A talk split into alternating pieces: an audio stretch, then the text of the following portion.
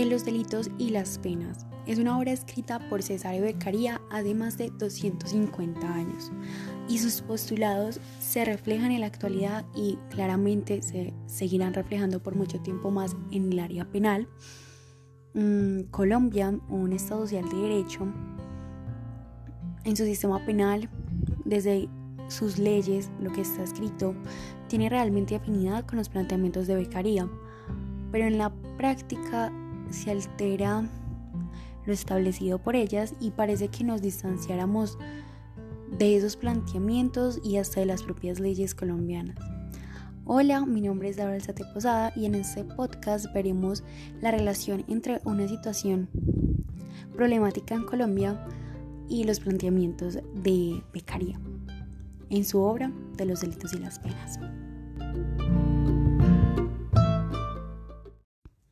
La llamo a la situación porque realmente no encuentro un nombre que me sirva para que abarque toda la problemática, pero espero que a medida que la exponga se haga entender la idea.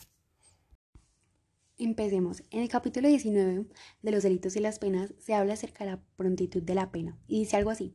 La cárcel es solo la simple custodia del ciudadano hasta tanto sea declarado reo y esta custodia, siendo por naturaleza penosa, debe durar el menos tiempo posible y debe ser lo menos dura que se pueda. La estrechez de la cárcel no puede ser más que la necesaria o para impedir la fuga o para que no se oculten las pruebas de los delitos. El mismo proceso debe acabarse en el más breve tiempo posible. El capítulo es más largo, obvio, pero esto fue lo que realmente llamó mi atención. Es que si Becaria estuviera en estos momentos aquí en Colombia, Dios mío, ese hombre quedaría sin palabras. o sea, de la manera en la que se está ignorando esta idea de la prontitud de la pena para que tengamos presente delito, pena, delinques, recibes tu pena, está mal, estamos súper alejados de esa realidad. Entonces voy a exponer tres puntos para que evidenciemos cómo violamos, si lo podemos decir de alguna manera, como que este, esta idea de la prontitud de la pena en el país, en Colombia. Primeramente quiero hablar acerca de las medidas de aseguramiento. En nuestro código se consagran, en nuestro código penal se consagran nueve formas distintas de medidas de aseguramiento. Y solamente estamos utilizando las privativas de la libertad, es como si esa medida de aseguramiento fuera por excelencia, es como la regla, nunca la excepción. De hecho, es la más solicitada por el fiscal de conocimiento ante el juez de control de garantías. Para mayo del 2021, según estadísticas del INPEC, hay aproximadamente 171.071 personas privadas de la libertad. Y casi 56.000 de esas personas no han sido condenadas aún. Están en, en condición de sindicados. El 59% de esos 56 mil es población domiciliaria. Están cumpliendo su medida de aseguramiento en un domicilio específico.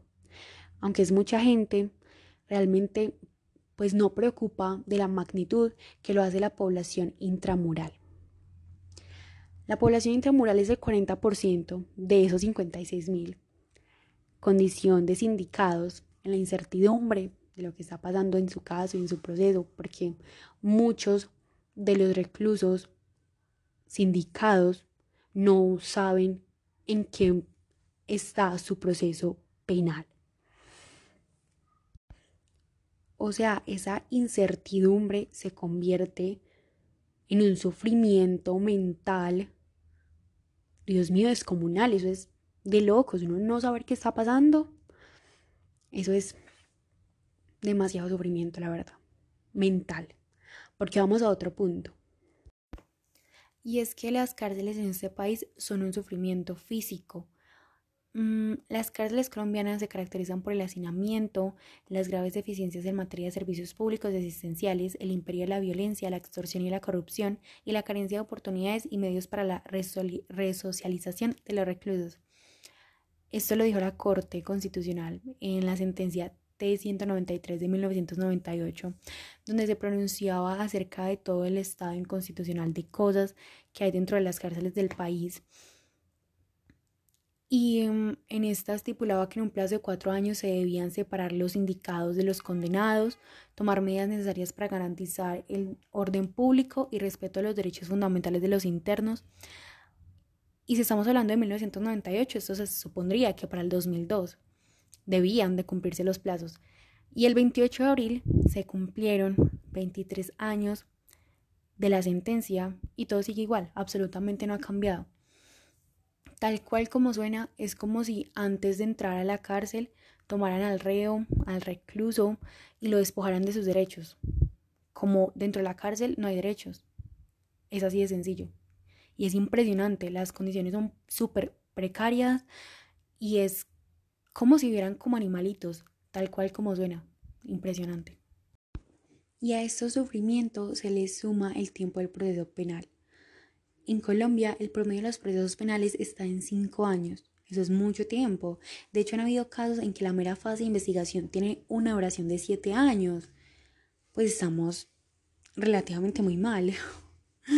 Por ejemplo, el artículo 175 de la Ley 906 de 2004, que es el Código de Procedimiento Penal, estipula que la Fiscalía tendrá un término máximo de tres años para formular la imputación u ordenar motivadamente el archivo de la, indagación.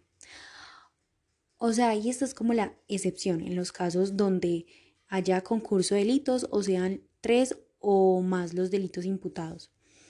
Y realmente como que hay veces como que se olvida esto porque en las investigaciones preliminares se toman demasiado tiempo. O sea, se toman los tres años en muchos casos cuando pues no vienen en, esta, en estos requisitos. De la excepción, de ser la excepción, parece más fácil la regla.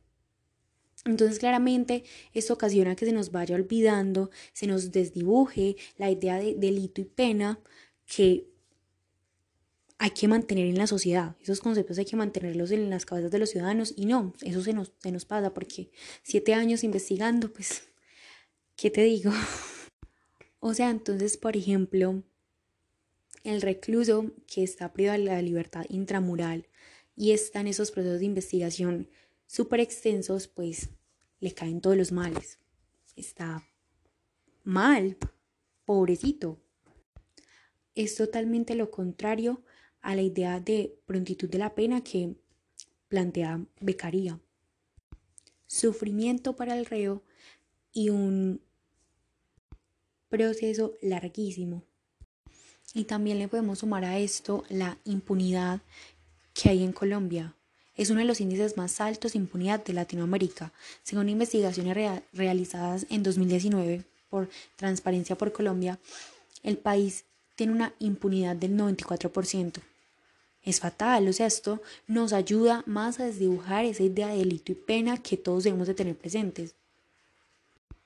Un sistema judicial de la forma en la que funciona, en lugar de disuadir al delincuente, lo incentiva, pues él tiene la certeza de que va a haber una gran posibilidad de que la justicia nunca lo alcance, de que nunca tenga que pagar por sus delitos, de no recibir una sentencia o una condena.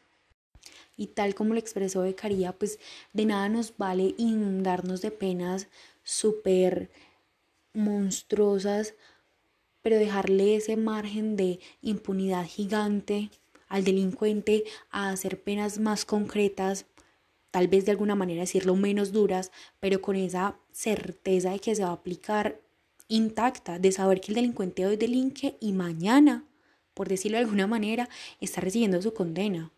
Son cosas muy distintas y se logran cosas muy distintas con cada uno.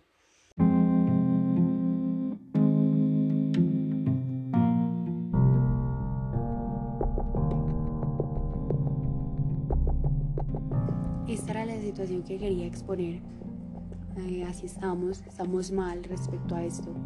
Ojalá algún día podamos llegar a aplicar realmente en la vida, en la cotidianidad, en la realidad, lo que tenemos en las leyes que realmente tienen un gran potencial. Estamos en gran afinidad con varios planteamientos de becaría y eso es algo positivo, solo que debemos realmente aplicarlo a nuestra realidad. Eso es todo. Muchas gracias por escuchar este podcast.